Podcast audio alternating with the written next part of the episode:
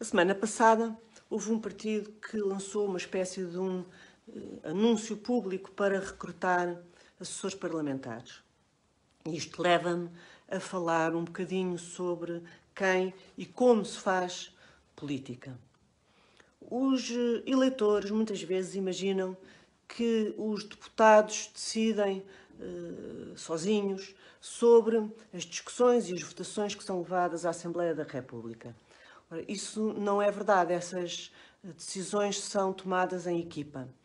Uh, por uma razão muito simples. Os deputados não são propriamente pensadores renascentistas e, portanto, não sabem tudo, nem se espera que eles saibam tudo. Para isso existem os assessores que são especialistas, depende dos partidos, depende das áreas em que eles se querem um, eh, especializar mais, mas podem ser da área económica, são, geralmente têm um, um, assessor jurídico, mas depois podem ter assessores para a saúde, assessores para a educação, eh, não sei, para a indústria, para a indústria farmacêutica, o que for. E depois, um, as decisões são apoiadas naquilo que os assessores explicam aos, aos deputados e aos governantes também, porque isto aplica-se também aos, aos políticos com cargos executivos, os assessores não devem ser eles a ter uma. Quer dizer, eles podem ter uma inclinação política, evidentemente. Uh, convém que não seja totalmente antagónica daquela com, do, dos deputados ou, do, ou, dos governantes com quem estão a trabalhar. Mas o ponto, sobretudo, é este, é que não lhes cabe a eles, assessores, tomar a decisão política. Compete-lhes dar suporte para que essa decisão política esteja tecnicamente certa, uh, o que não é a mesma coisa. Contaram-me de um deputado na legislatura anterior que votou uh, favoravelmente um documento, mas depois se arrependeu. E porquê é que isto aconteceu? Ele um, conversou com uma assessora que, que, que tinha na, no, no, grupo dele, e, uma, e, era uma pessoa em quem ele confiava, e aquela assessora disse-lhe que aquele documento estava absolutamente impecável.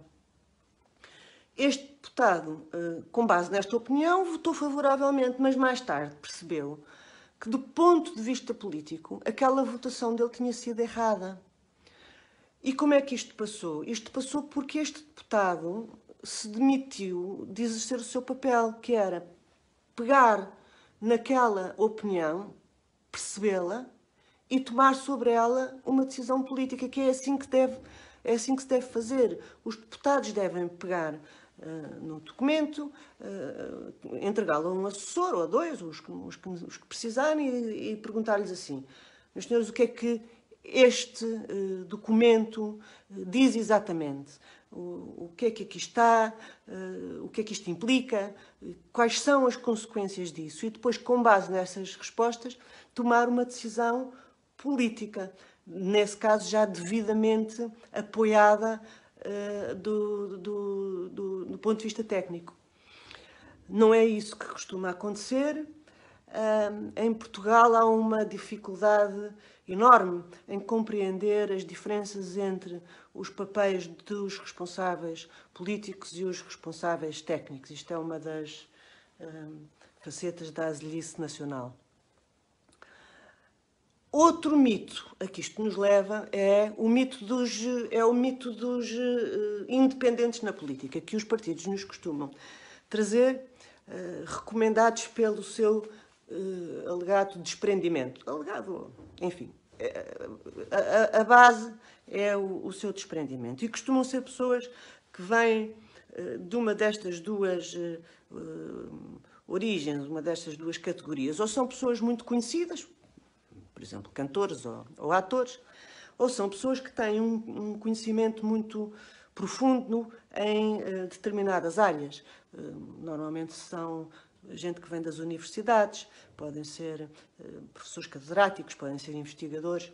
E esses, sim, devem ser trazidos para a política, mas como assessores, e devem ser até muito bem pagos.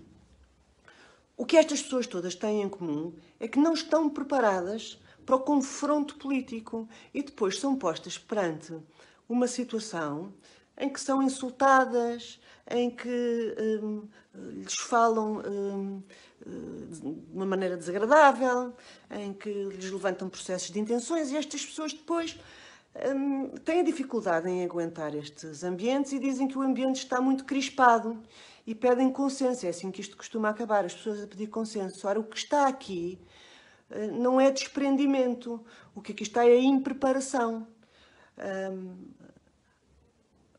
Esta, esta, esta cantilena dos consensos deve ser recusada, sobretudo à direita, eh, por nós eh, que somos, que fazemos, ou que queremos fazer política à direita, devemos recusar esta ideia dos consensos, porque os consensos em Portugal são sempre de esquerda. A esquerda não abdica nem uh, dos seus interesses, nem das suas causas, nem da sua retórica e, portanto, um, somos nós que temos que ir ao encontro deles.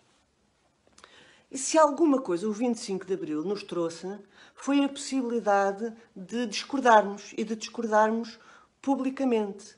Um, é isso que se chama pluralidade democrática. Uh, uma democracia é mais amadurecida e mais civilizada, quanto mais for possível discordar brutalmente e ordenadamente.